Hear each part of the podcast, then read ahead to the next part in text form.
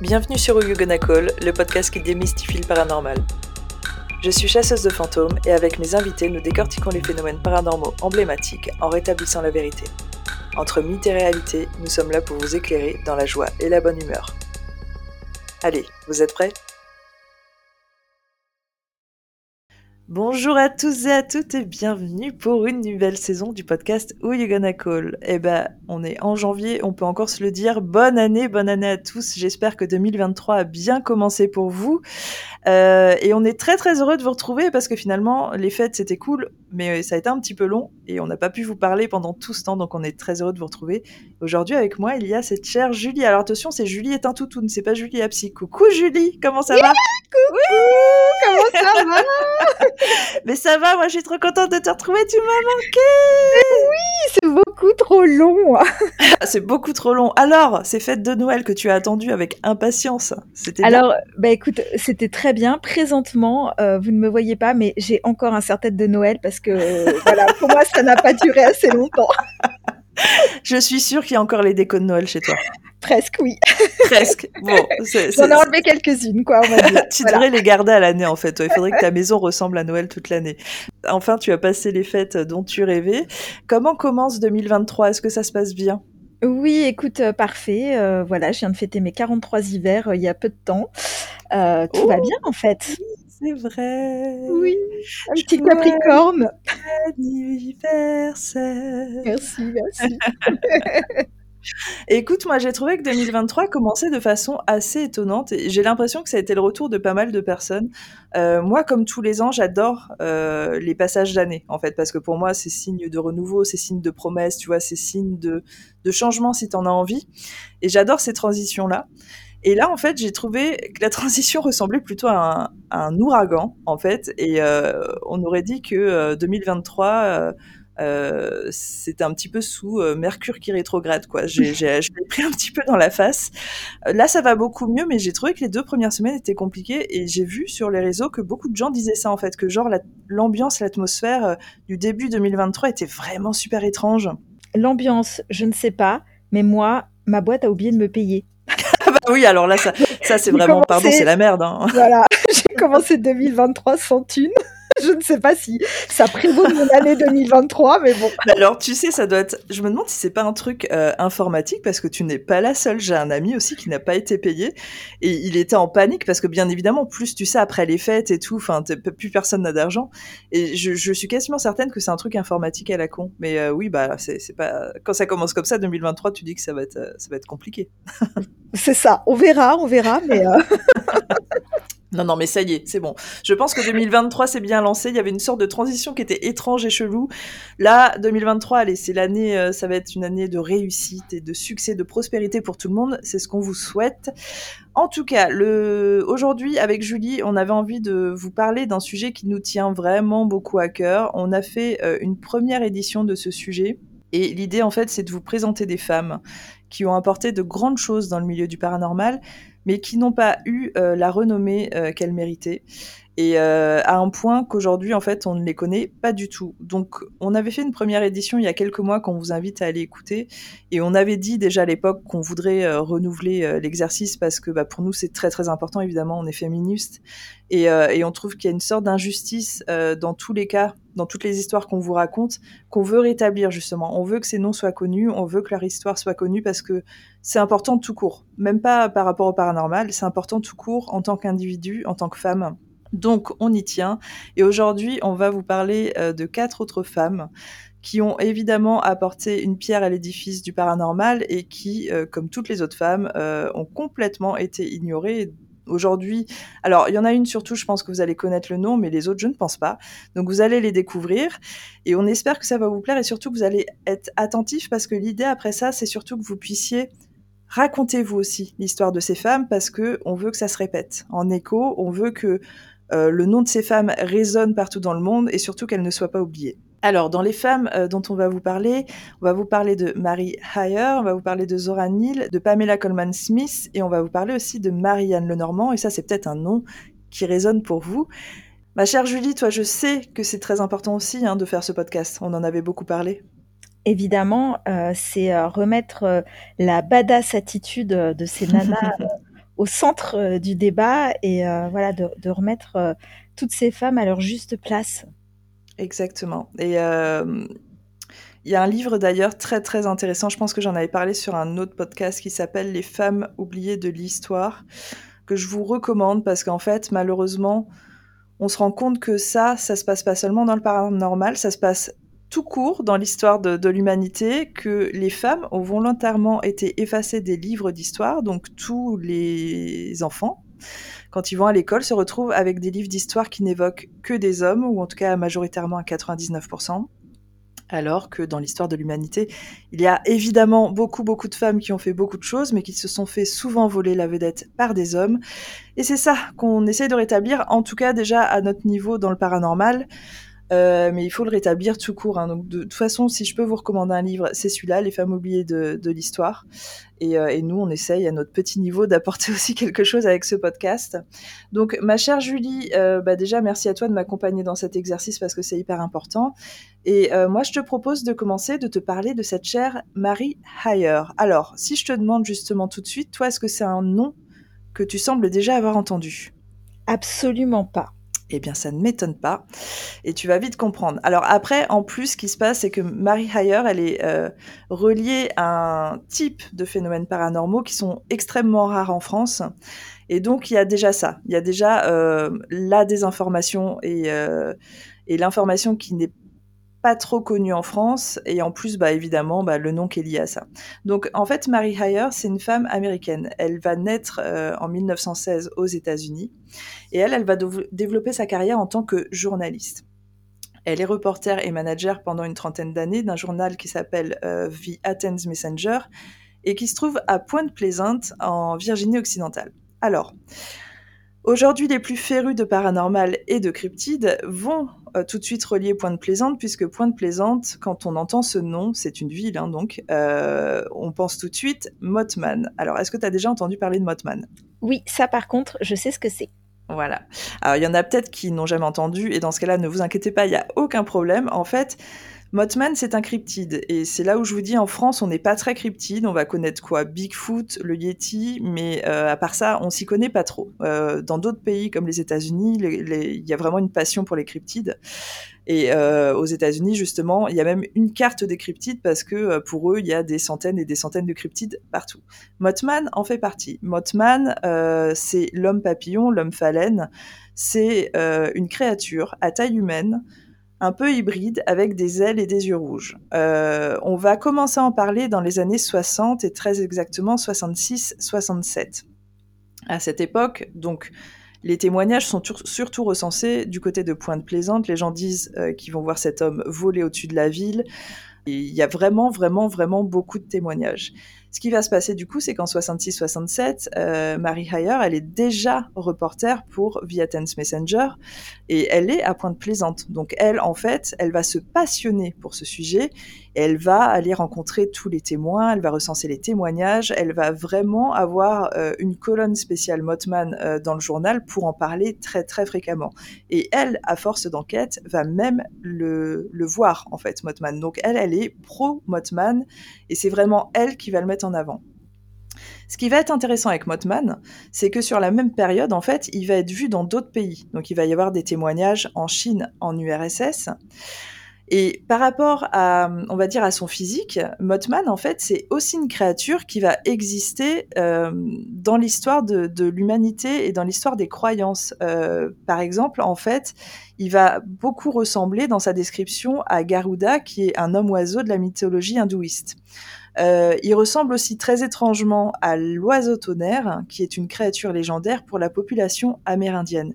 C'est là où c'est un petit peu drôle dans le sens intéressant, euh, c'est qu'évidemment, avant que les colons arrivent euh, aux États-Unis pour devenir euh, aujourd'hui les Américains, il y avait avant la population amérindienne. Et de, de savoir que bah, potentiellement une croyance légendaire de la population amérindienne devienne aujourd'hui un cryptide pour les Américains, il y a un truc qui est intéressant. Mais finalement, comme je dis, c'est une créature qui a été vue dans d'autres pays, en Chine et en URSS. Donc, je sais pas ce qui se passe, mais Ce n'est pas une blague pour les Américains, par contre, Motman. Nous, je pense qu'en France, il y a très peu de gens qui s'y intéressent. Aux États-Unis, ce n'est pas une blague, et surtout à Pointe-Plaisante. À Pointe-Plaisante, quand vous y allez, il y a une statue de Motman. C'est vraiment genre la mascotte. Et tous les ans, au mois de septembre, il y a le festival Motman, où vraiment tout est consacré à Motman. Il y a des films, des documentaires sur lui, il y a des centaines, voire des milliers de personnes qui enquêtent euh, à son sujet.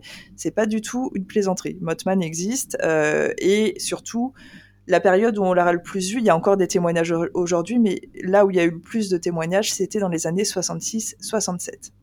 Ce qui va se passer, par contre, c'est qu'en 67, il va y avoir euh, un incident extrêmement grave. Euh, donc à l'époque, entre Pointe-Plaisante et Gallipolis, donc il y a un fleuve, et il y avait un pont euh, qui reliait les deux villes, qui s'appelait le Silver Bridge. Ce pont en 67, il va s'effondrer et il va provoquer la mort de 46 personnes. Donc c'est extrêmement grave. A priori, rien de paranormal. Euh, on va surtout constater que le pont n'était pas de bonne qualité. Euh, le pont, en plus, à ce moment-là, est complètement encombré. Il y a 46 personnes qui vont mourir d'un coup et il y a des gens qui vont euh, être rescapés. Et ces rescapés, en fait, vont, pour certains, pas tous, vont apporter quelques témoignages assez étranges, entre autres qu'ils auraient vu Motman juste avant que le pont s'effondre et à hauteur du pont. Et ça, Marie, évidemment, qui était déjà sur le coup à l'époque, va énormément euh, s'y intéresser, va aller rencontrer euh, les témoignages et en fait elle va une fois de plus passer beaucoup beaucoup de temps à parler de tout ça.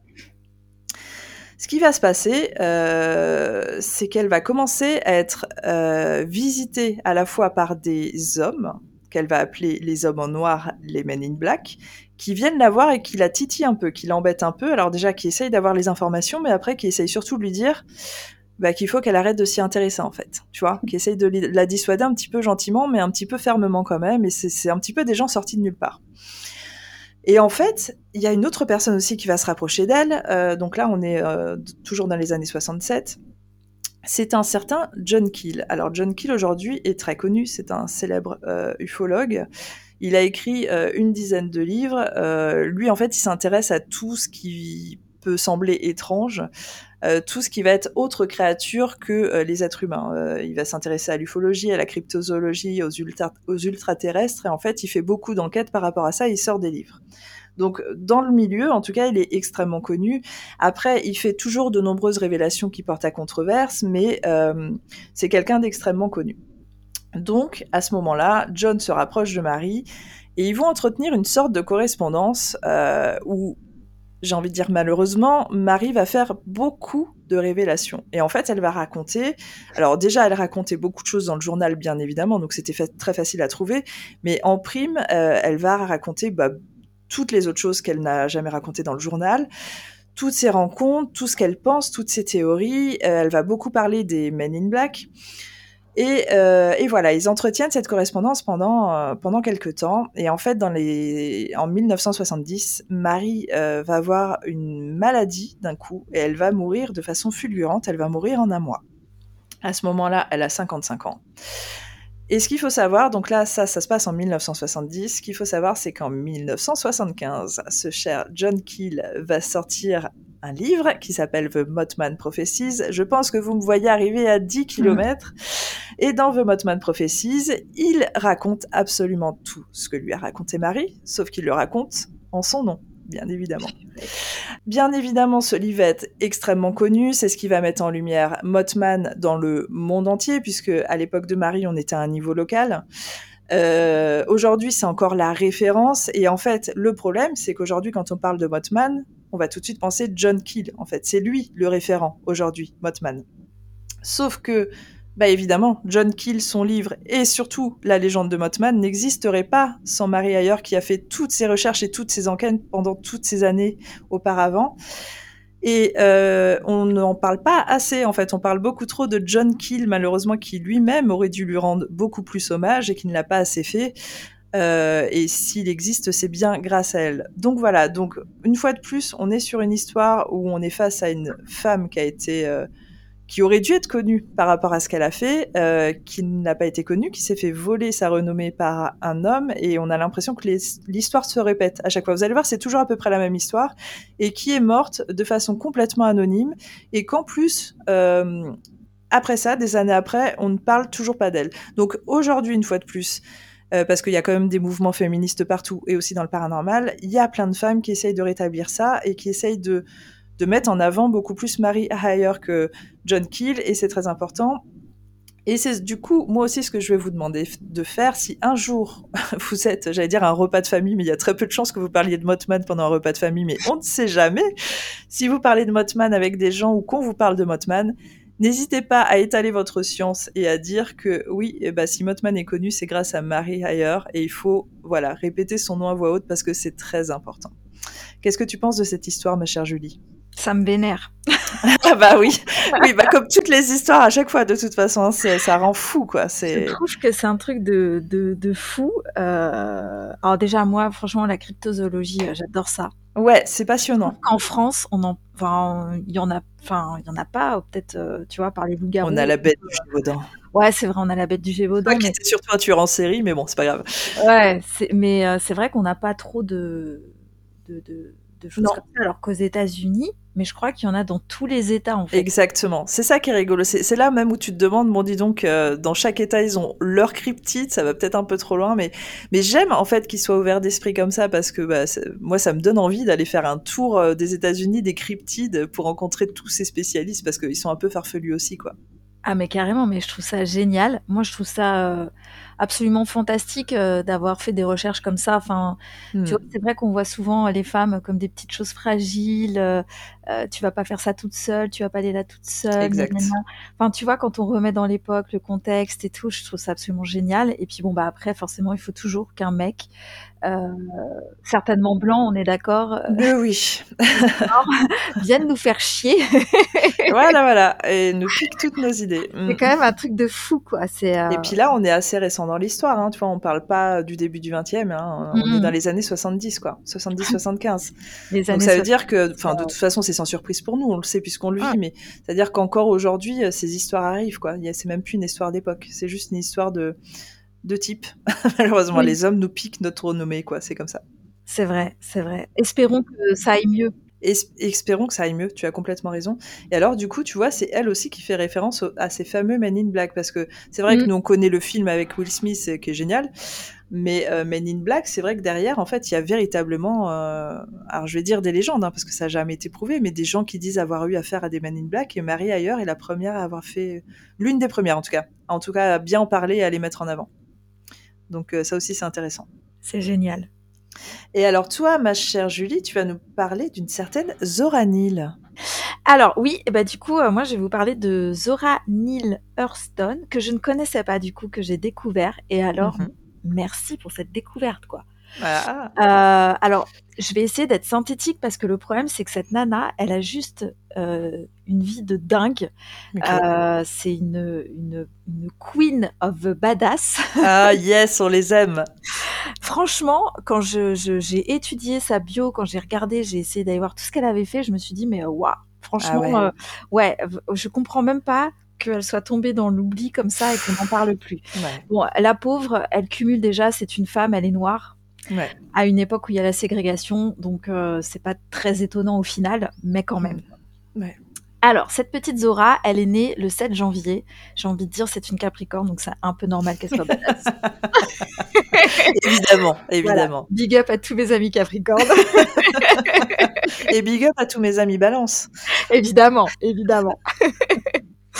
Euh, donc, elle naît le 7 janvier 1891. Alors, petit euh, fun fact qui est très rigolo, c'est qu'en fait, euh, elle a toujours fait en sorte, elle, de son vivant, de donner des dates de naissance contradictoires.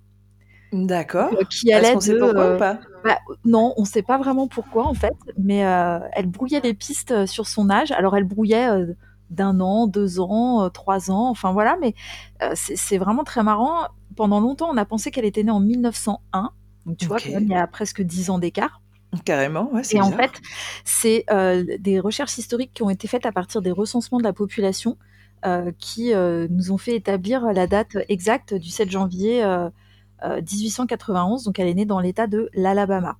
Ok, d'accord. Elle est fille d'un révérend qui était aussi charpentier et d'une institutrice couturière. Donc, elle naît, on est bien d'accord, on remet dans son contexte parce que c'est quand même hyper important. Elle naît à une époque où euh, l'esclavagisme est euh, terminé, mais Mhm. où on rentre dans la ségrégation. Elle vit euh, dans une communauté noire, entièrement noire. C'est-à-dire que c'est important aussi pour la compréhension de l'histoire parce qu'en fait, elle, elle n'a pas l'impression de vivre en tant que minorité, puisqu'elle Ok. vit en tant que majorité dans une commune ou dans, un, dans une ville où il n'y a pas de blanc en fait.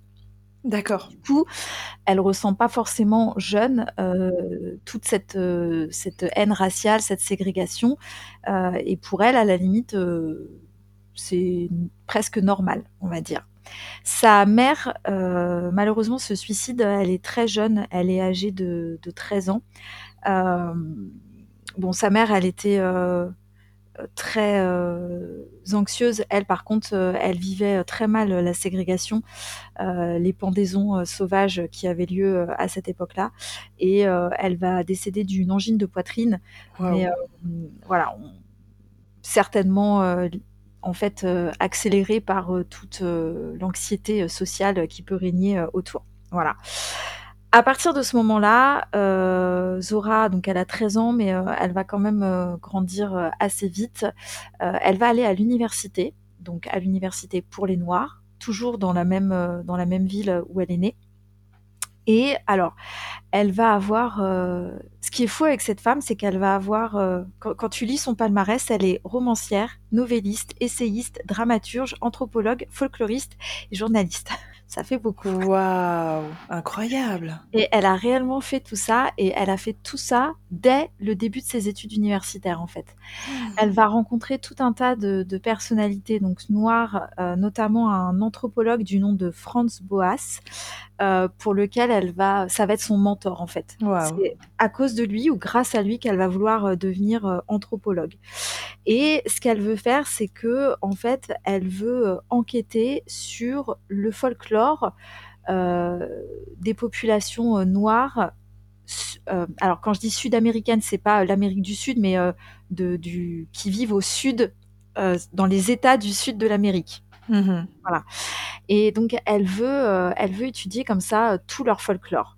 Et donc au temps de la ségrégation, au temps du Ku Klux Klan, au temps où les Noirs étaient, enfin les Blancs couraient après les Noirs dans les rues pour les attraper et les pendre de manière sauvage à des arbres.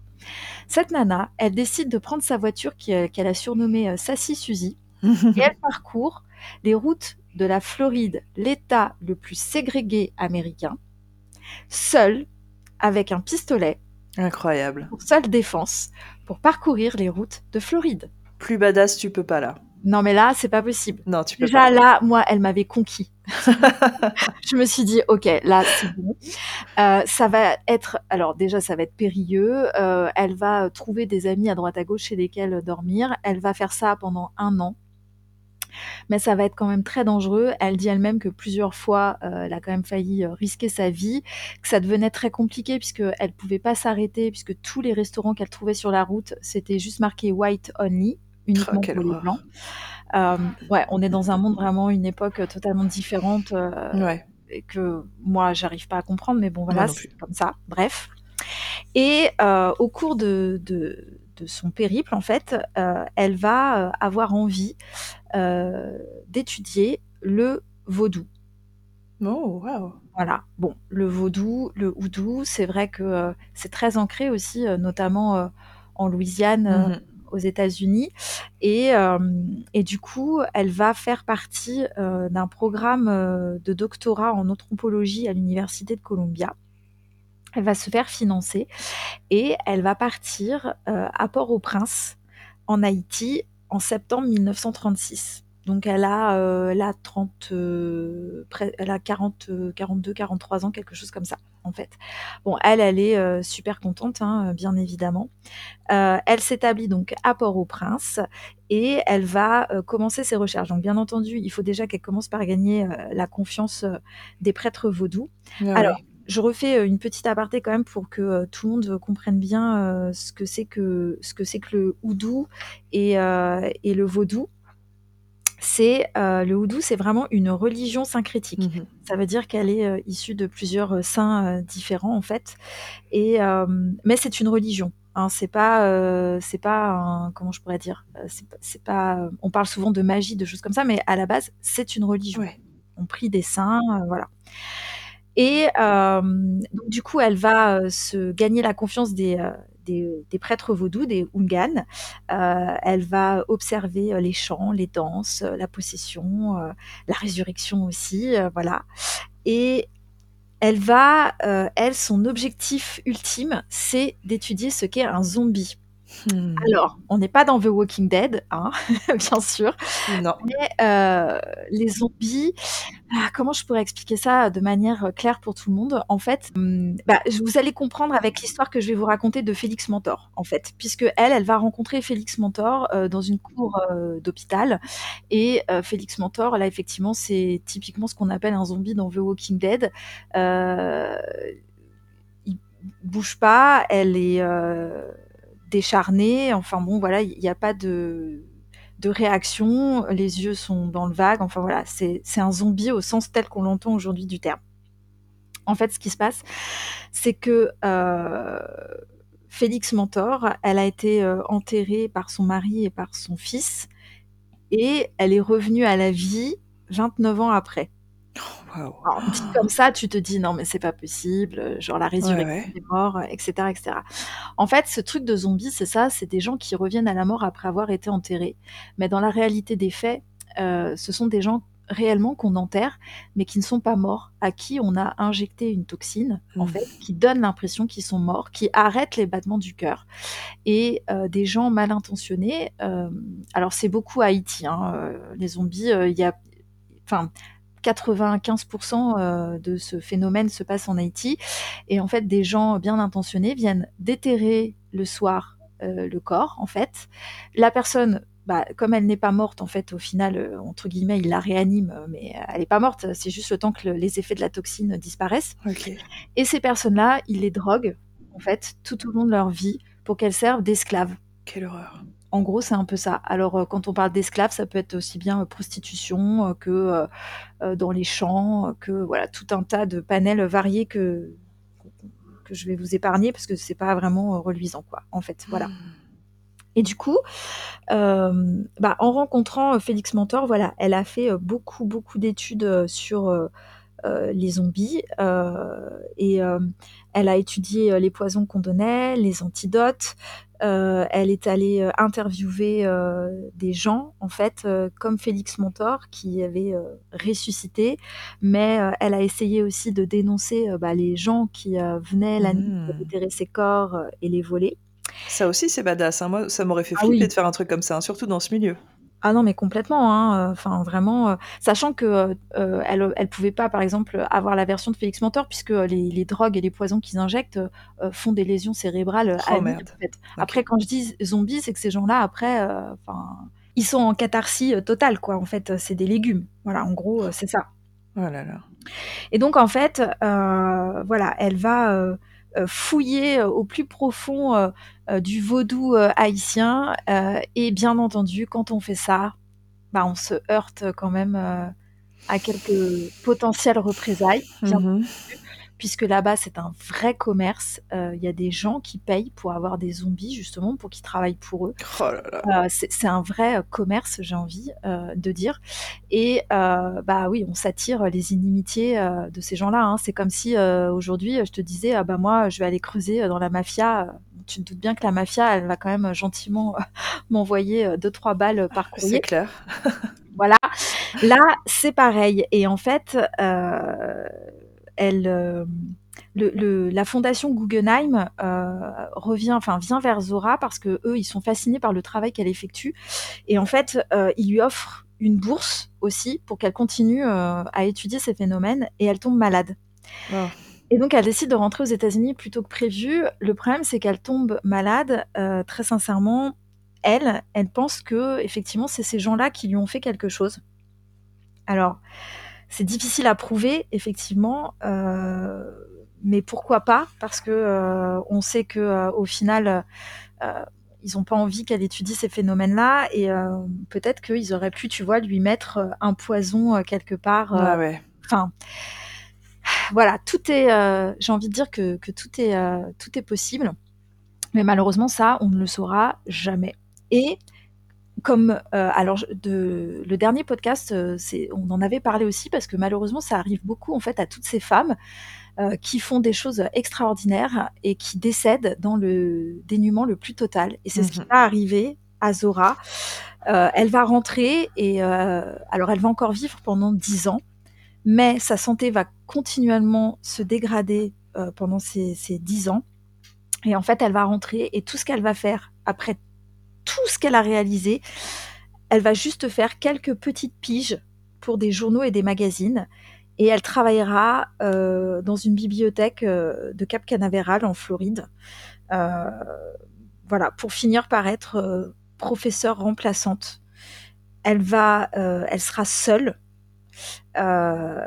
et cinq ans après, alors là sur ces dix ans en fait, euh, les cinq premières années, voilà, elle fait quelques piges, elle travaille en bibliothèque, elle est professeure remplaçante, et les cinq dernières années de sa vie, euh, sa, sa santé se sera tellement dégradée que en fait, elle ne sera plus du tout autonome et elle va être hospitalisée dans une maison de retraite. Euh, qui est médicalisée en fait et, et, elle va y décéder en fait d'une crise cardiaque consécutive à une, une hypertension artérielle. Elle est pauvre, euh, hmm. donc elle décède en janvier, elle aussi le 28 janvier 1960. Elle est pauvre euh, et en fait elle a tellement honte d'être comme elle est que euh, bah, elle meurt seule. Personne n'a été, personne n'a été averti.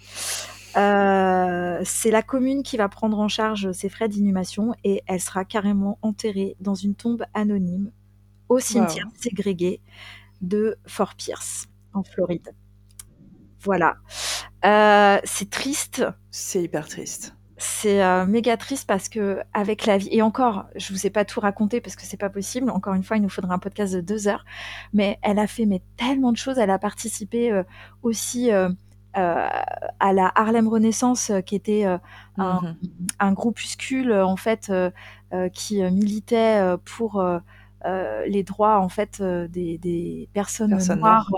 voilà. Enfin, elle a fait vraiment un tas de choses, euh, mais son plus gros travail quand même, ça a été effectivement euh, ce, gros travail euh, d'anthropologie sur le sur le houdou que malheureusement en fait, bah, elle n'a pas pu mener à son terme.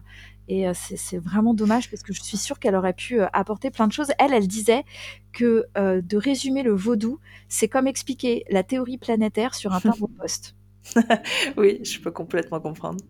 Mais euh, c'est ça justement qui est, fascinant quand on t'écoute parce que on pourrait croire qu'elle aurait pu mener cette quête jusqu'à la fin de sa vie parce que justement pour ça, parce que c'est sans fin et que euh, il aurait fallu l'étudier longtemps. Mais est-ce que toi tu penses, parce que je trouve que soudainement elle a une vie très rangée, est-ce que tu penses qu'elle a pris peur ou est-ce que qu'est-ce que tu penses toi?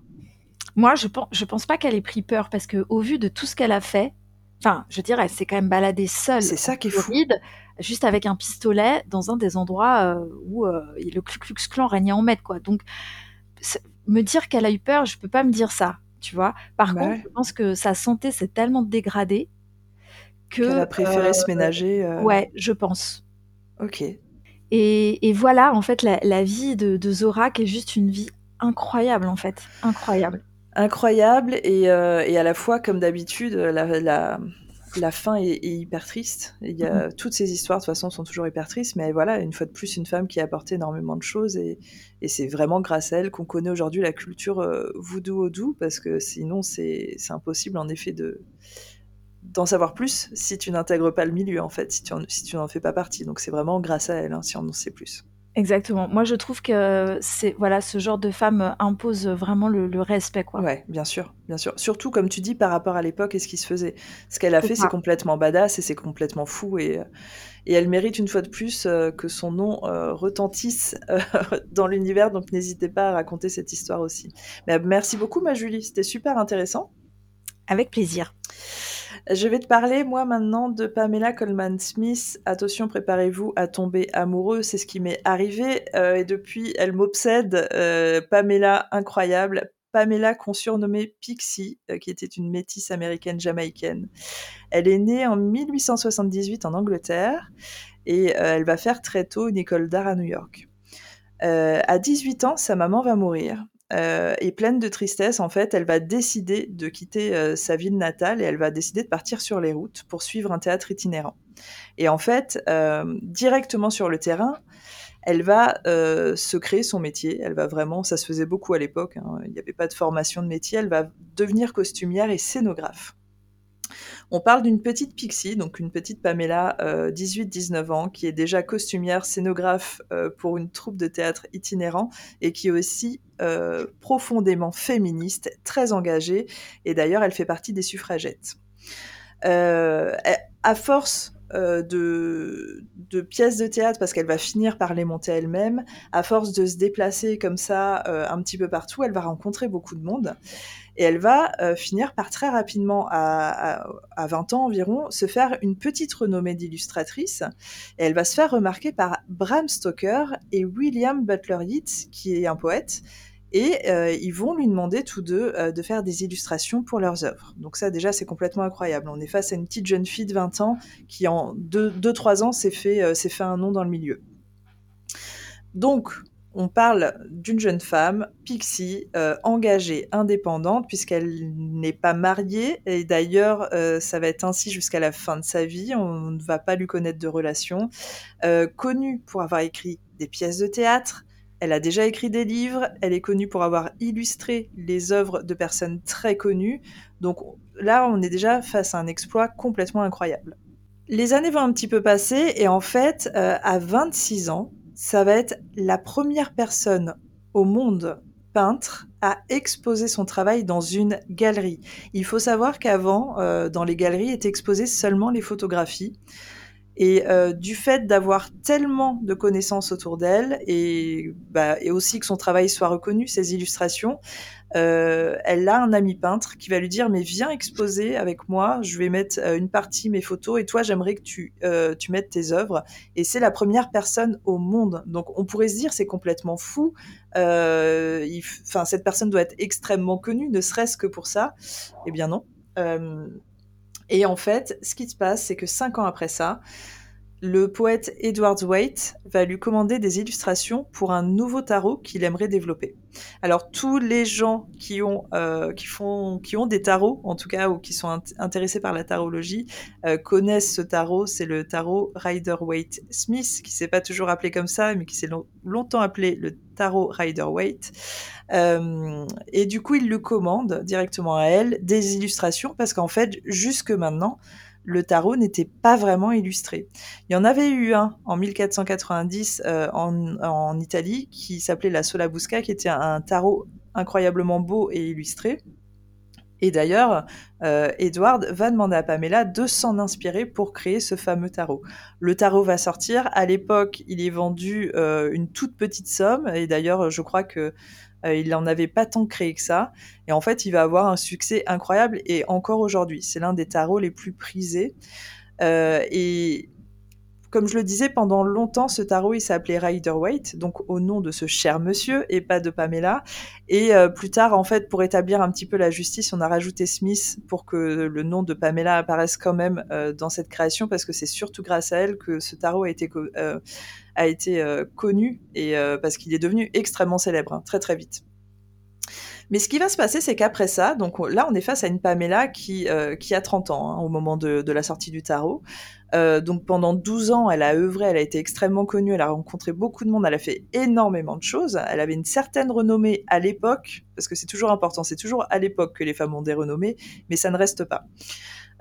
après ça, elle va se convertir au catholicisme et elle va plus faire grand chose en fait. Elle va ouvrir, elle va ouvrir une maison pour les prêtres et euh, elle va plus trop faire d'illustration, elle va plus trop se mettre euh, dans ce milieu-là, elle va plutôt s'en éloigner. Mais surtout, ce qu'on va apprendre en fait, c'est que euh, on pourrait se dire qu'avec tout ce qu'elle avait fait, elle était probablement très riche. elle, elle avait, enfin, c'est ce qu'on peut imaginer. Et en fait, elle n'a jamais vraiment gagné d'argent.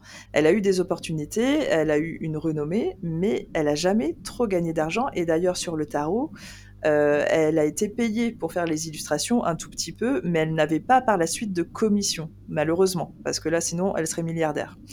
et elle va mourir pauvre, seule, endettée, à 65 ans. Hein. c'est comme, je, comme on le dit depuis tout à l'heure, hein, c'est toujours la même finalité malheureusement mm. pour ces femmes-là. Ce qui va être triste dans tout ça, c'est qu'en fait, Aujourd'hui, quand son nom sort, c'est surtout pour débattre de sa vie amoureuse et très singulière pour l'époque, et même encore aujourd'hui, parce qu'on a du mal à admettre euh, et à accepter les femmes célibataires. On ne comprend pas, en fait, euh, leur euh, style de vie, et je suis bien placée pour en parler. et du coup, en fait, encore aujourd'hui, les gens débattent beaucoup de sa vie sexuelle et sentimentale en se demandant si elle pouvait être homosexuelle. Euh, plutôt que de se concentrer sur vraiment l'aspect avant-gardiste et sur tout ce qu'elle a fait. Est-ce que, moi j'ai envie de dire, on s'en fout en fait euh, qu'elle couche avec des femmes, des hommes, euh, qu'elle ne soit pas mariée? Au contraire, je trouve ça plutôt badass en fait. À une époque où vraiment, de toute façon, si tu n'étais pas marié à un homme ou si tu si pas un père derrière, tu ne pouvais rien faire, tu pouvais pas prendre de décision. Je trouve ça extrêmement badass qu'elle ait décidé de devenir bohémienne et d'aller sur les routes parce que bah, c'est peut-être un peu l'un des seuls choix qui lui est resté et qu'elle s'en soit sortie comme ça en fait. Euh, mais non, aujourd'hui les gens préfèrent débattre euh, de, de sa vie sentimentale plutôt que de son talent. Euh, moi, aujourd'hui, ce que je voulais surtout mettre en avant, bah, c'était évidemment la femme avant-gardiste, son talent et cette queen incroyable qu'elle a été. donc, si vous avez ce tarot à la maison, sachez que c'est grâce à elle, que c'est l'un des premiers tarots illustrés, que c'est elle qui l'a créé et qu'elle a fait avant cela plein d'autres choses.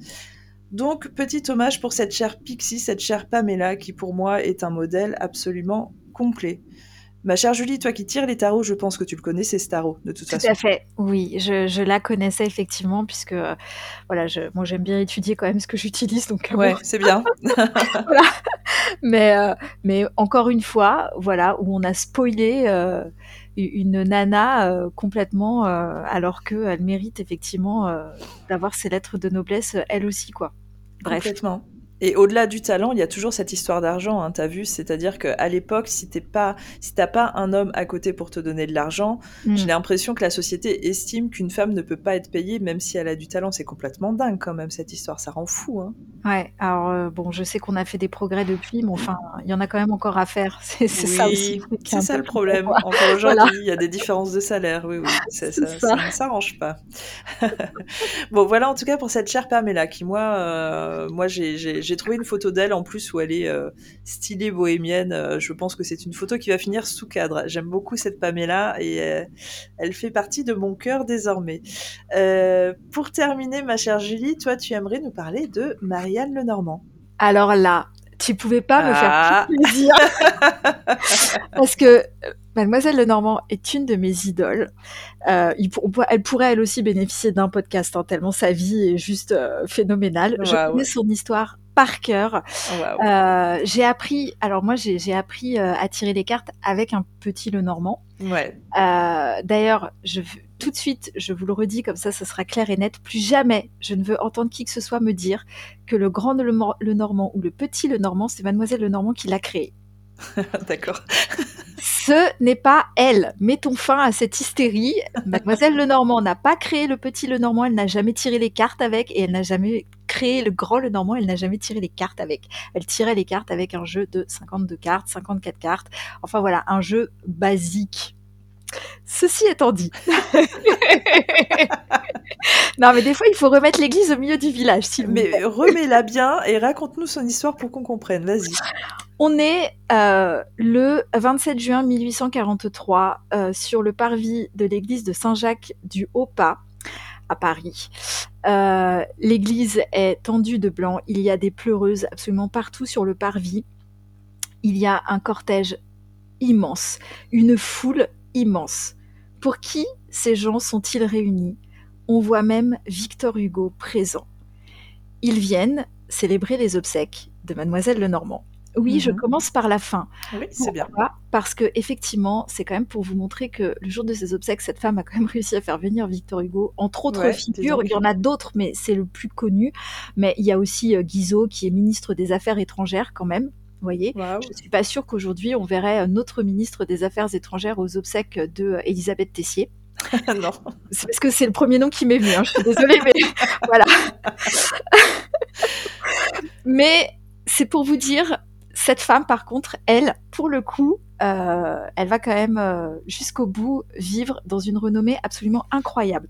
Marianne, elle naît le 27 mai 1772 à Alençon, donc elle est normande, euh, et elle va connaître des drames successifs puisque toute petite, à 3 ans, elle perd son père, puis elle perd sa mère, mais sa mère euh, s'était donc remariée, donc c'est son beau-père qui l'a élevée, et son beau-père s'est à nouveau remarié. Je ne sais pas si vous suivez, donc elle a un beau-père et une belle-mère qui ne sont pas du tout ses parents.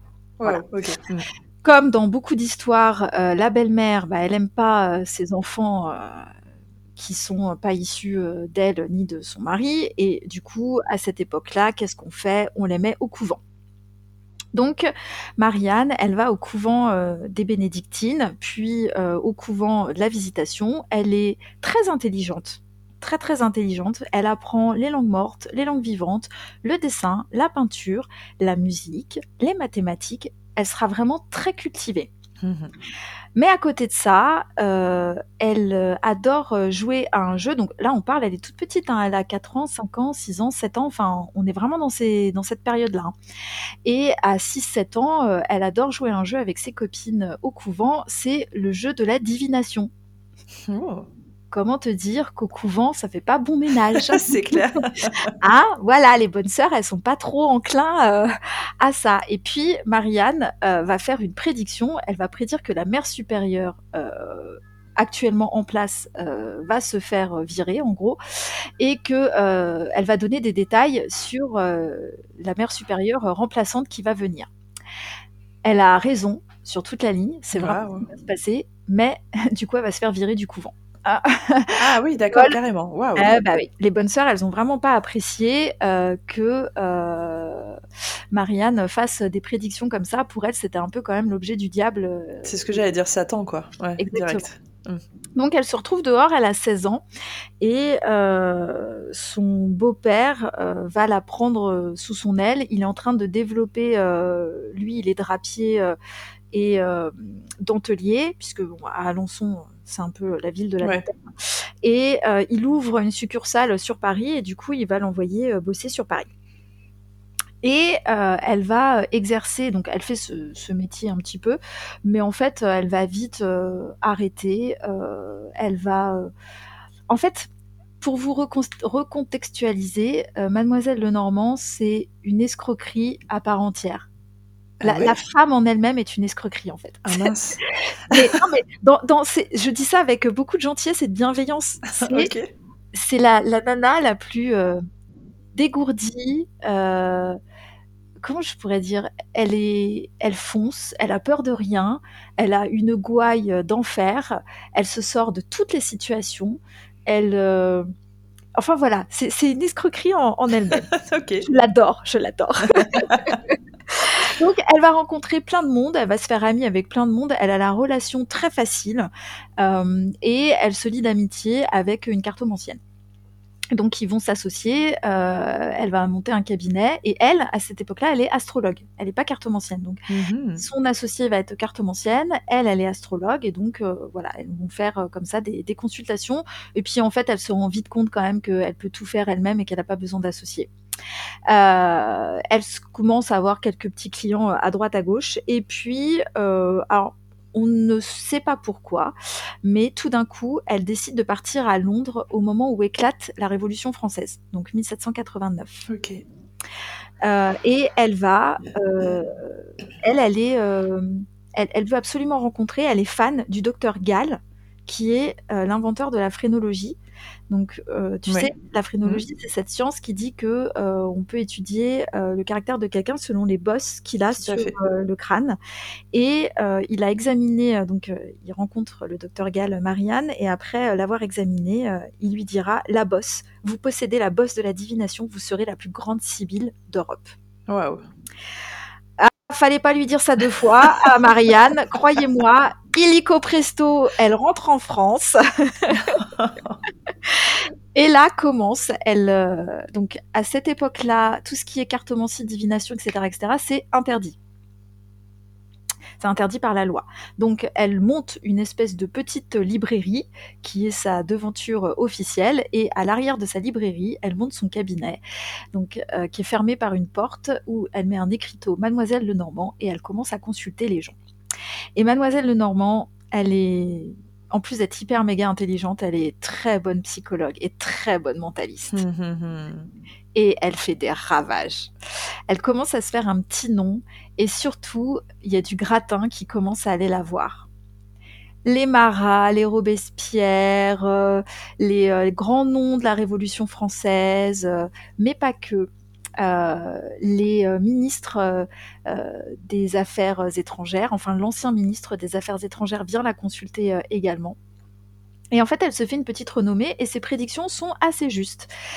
Elle finit, elle passe son temps en prison parce que effectivement, un, c'est interdit, donc elle se fait souvent arrêter. Deux, c'est une royaliste alors, euh, au temps de la Révolution française, comment te dire que c'était pas très bien vu. Et en plus, c'est une espionne. Et du coup, euh, au-delà de la divination et de la cartomancie, euh, elle se met elle-même dans des situations complètement loufoques et rocambolesques qui lui fait faire beaucoup de séjours en prison.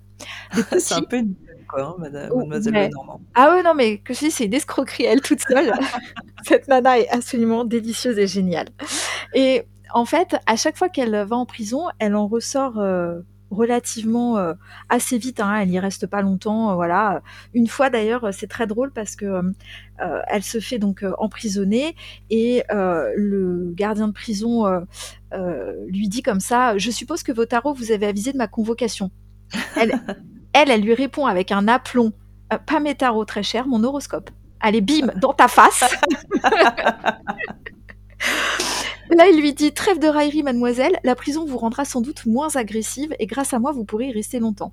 Et elle lui répond Non, pas très longtemps car j'ai tiré au grand jeu l'as de trèfle. Allez hop. Et là, elle lui dit et que il lui dit et que représente l'as de trèfle? Et elle lui répond hum, Votre éminent successeur, Excellence, le duc de Rovigo. Et boum Dans face Et effectivement, elle sort 12 jours plus tard. oh waouh wow. Voilà pendant ses séjours en prison, elle va rencontrer une euh, de ses... Euh, alors, je mets ça avec des guillemets, une de ses plus grandes supportrices, euh, parce que euh, Mademoiselle Lenormand, elle a écrit ses mémoires, mais euh, elle a écrit ses mémoires version Mademoiselle Lenormand, c'est-à-dire il y a quand même pas mal de mythos, elle a beaucoup gonflé l'histoire, elle avait un ego démesuré, Maria. Incroyable. Vraiment. mais cela dit, elle va quand même rencontrer Joséphine de Beauharnais, tu le sais, sera l'épouse de l'empereur euh, Napoléon. Mhm.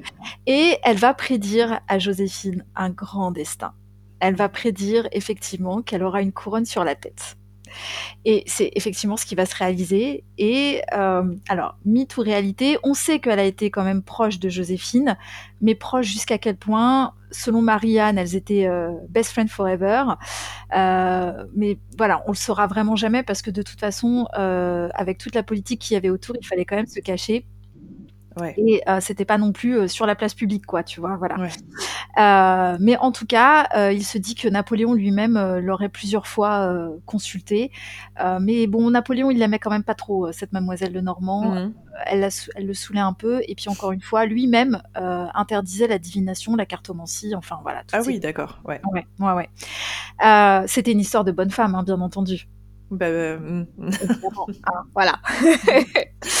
Bref, euh, Marianne, elle va par exemple prédire à Marat euh, sa mort, à Robespierre également. Elle va lui prédire sa mort, ce qui lui vaudra d'ailleurs un séjour en prison, puisque Robespierre va l'accuser euh, effectivement de ah oui. faire des choses horribles, voilà, de, de, tirer les cartes, etc., etc. Elle va être, elle va aller en prison en Belgique aussi, où elle sera accusée d'escroquerie par quelqu'un qui va dire qu'elle a fait des prédictions fausses. Et en fait, elle va elle-même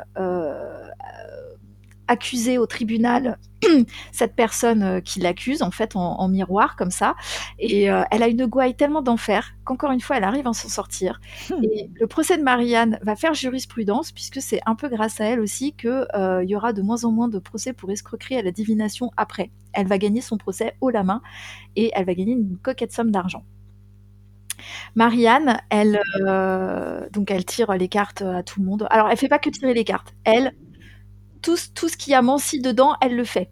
Tu vois? D'accord, trop bien. Elle tire des cartes, elle fait l'astrologie, elle lit dans le mar de café, elle lit dans les œufs, euh, elle euh, lit dans les bougies, elle lit dans les... Ah, elle fait une méthode de divination qui est absolument incroyable, qui est la divination par le coq et les graines de... que mange le coq. Oh, incroyable, génial. Je m'explique. Elle met des lettres, elle écrit des lettres sur des graines, d'accord? Et selon ce que le coq va manger, elle fait une prédiction. Ok. Quand je vous dis que je l'adore, cette meuf. Elle est incroyable. Ouais, elle est extraordinaire. Marianne, elle, euh, ce que j'aime beaucoup par contre chez elle, euh, c'est que par contre, euh, quand elle reçoit des gens dans son cabinet, elle adapte ses tarifs en fonction des- de sa clientèle. C'est-à-dire qu'elle va faire payer très très très très cher aux très riches et les pauvres ne donneront que ce qu'ils peuvent. Oh, c'est bien. Et ça, voilà, ça rend quand même toute sa dimension noble au personnage. Oui, tout à fait. Elle aura écrit plusieurs livres euh, qui euh, se seront bien vendus, même si euh, elle a été souvent moquée. Alors en plus, il paraît qu'elle avait un physique ingrat. Alors moi, avoir un physique ingrat, personnellement, je ne sais pas ce que ça veut dire. Non, moi non plus. Voilà, dans les descriptions qui sont faites d'elle, bon, en gros, ils disent qu'elle était obèse, avec un visage ingrat. voilà, enfin bon, nous à notre époque, enfin ça veut plus rien dire, j'ai envie de ça n'a pas de clair. sens quoi. Voilà, Euh, mais elle sera souvent moquée. Par contre, ce qui est vrai, c'est qu'elle prend pas vraiment soin de son hygiène et Ah. euh, à 30 ans, elle en fait euh, 60. Oh. Elle est euh, ridée comme une vieille pomme, euh, Ah ouais ouais, ouais, ouais. Elle a les dents euh, gâtées alors qu'elle avait de l'argent. Donc en plus, on peut pas dire que Ah c'est ouais, étrange. moyens financiers. Mais elle prend vraiment pas soin de son apparence. Elle fait très, euh, tu sais ce que quand on dit vulgairement, euh, parce que bon, c'est la description qu'ils en font dans les livres, mais quand quand on dit vulgairement, elle fait très paysanne. Ah oui, waouh, d'accord. Voilà. Euh, et elle prend vraiment pas soin d'elle. Euh, voilà, elle est, ouais, elle a un physique un peu gâté. Bon, bref. Passons, on va dire que c'est sur l'époque. Euh, tout ça pour euh, m'amener à vous dire quoi Elle a écrit plusieurs livres, donc elle a été souvent moquée. Euh, ses livres sont pas forcément passés euh, dans la postérité. Encore une fois, euh, pff, elle a un ego euh, démesuré et euh, elle se prête euh, beaucoup plus de choses que ce qu'elle a vécu. Mais en réalité, moi, j'ai envie de vous dire quand même, avec le nombre de fois où elle est allée en prison, elle a échappé quand même de peu à la guillotine.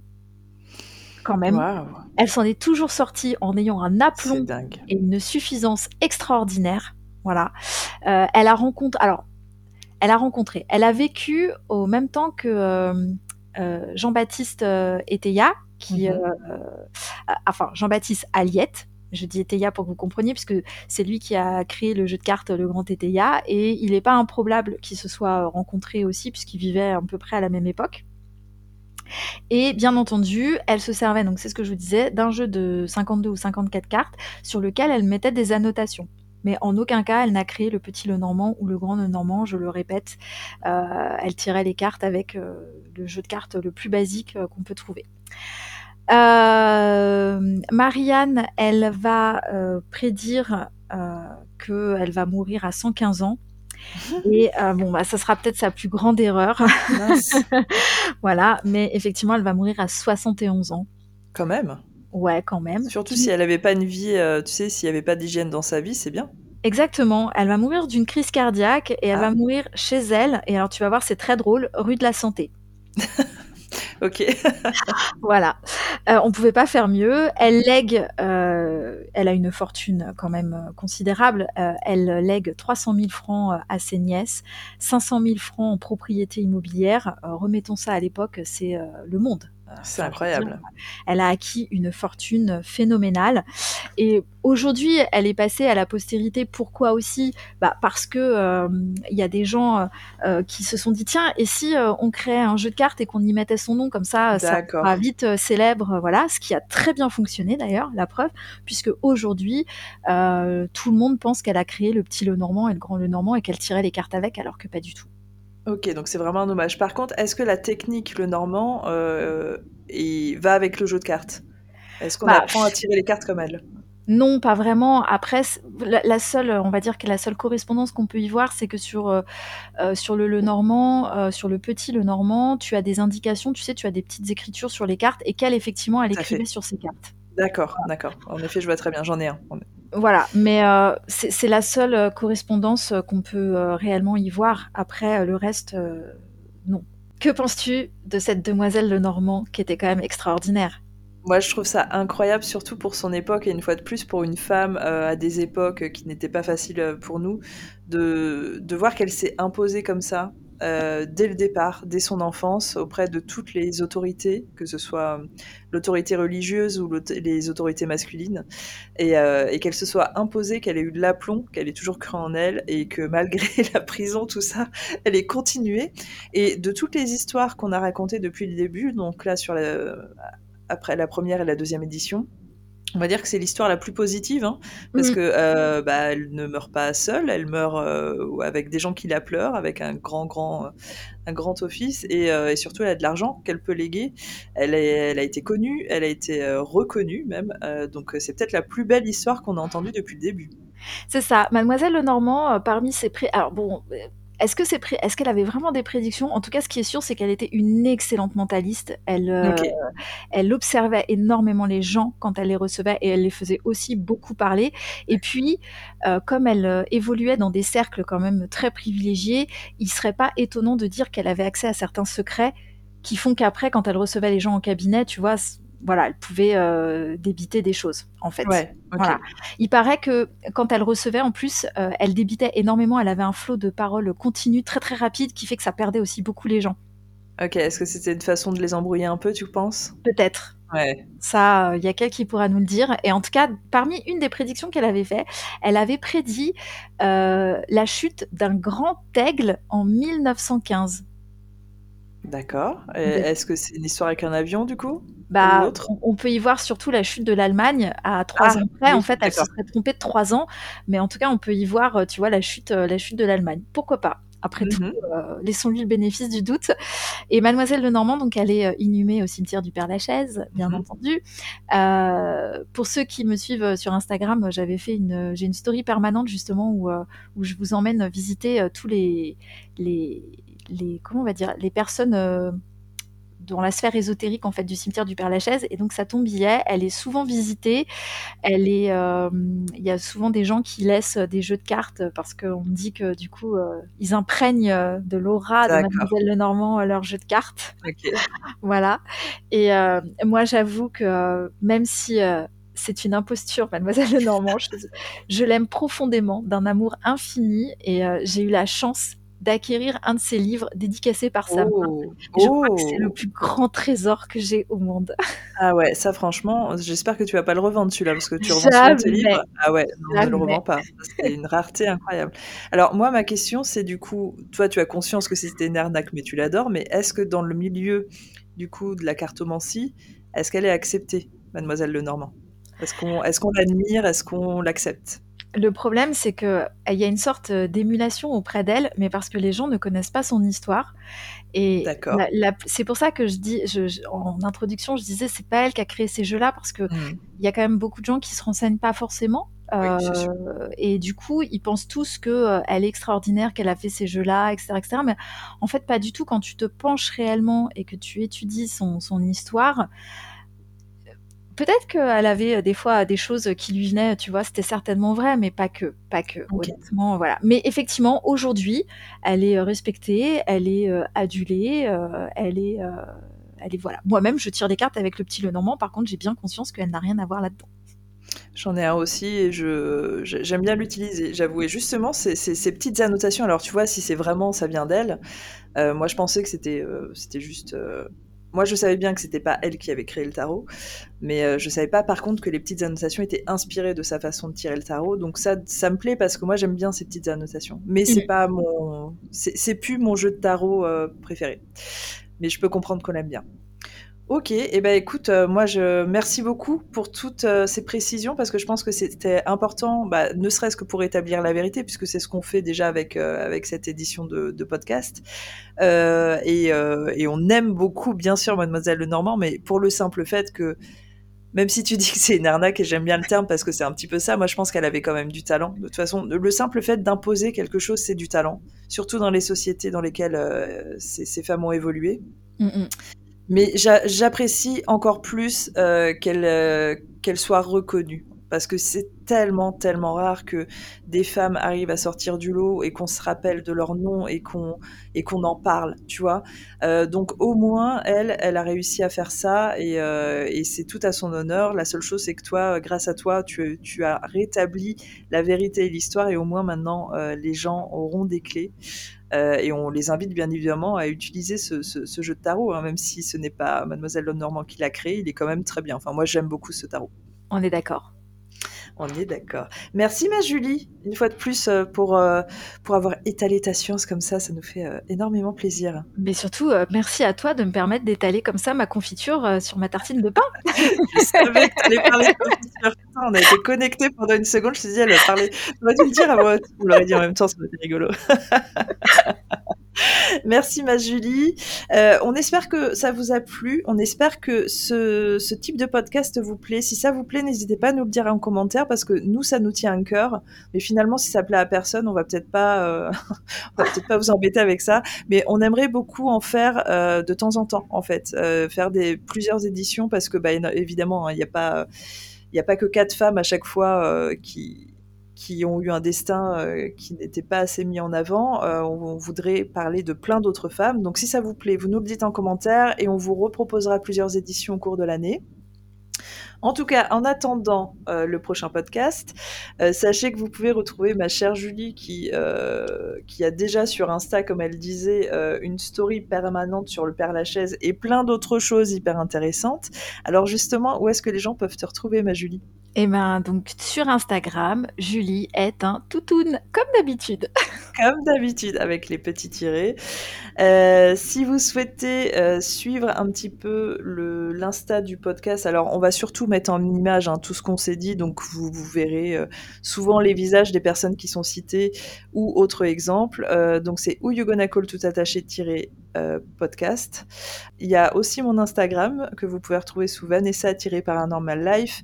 Et là, vous verrez si vous voulez voir un petit peu l'ampleur de tout ce que je fais. Il y a un lien Linktree, vous cliquez dessus et euh, ça va vous rediriger vers tous mes autres réseaux et toutes les choses que j'ai faites.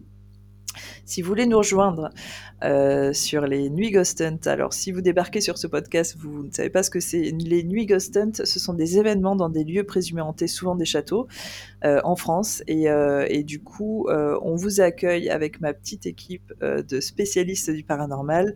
On vous fait une petite conférence et surtout, on vous emmène en immersion dans notre métier. Donc, on part enquêter tous ensemble. Et dans cette équipe, il y a cette chère Julie qui vient euh, sur les événements. Il y a aussi River James et William.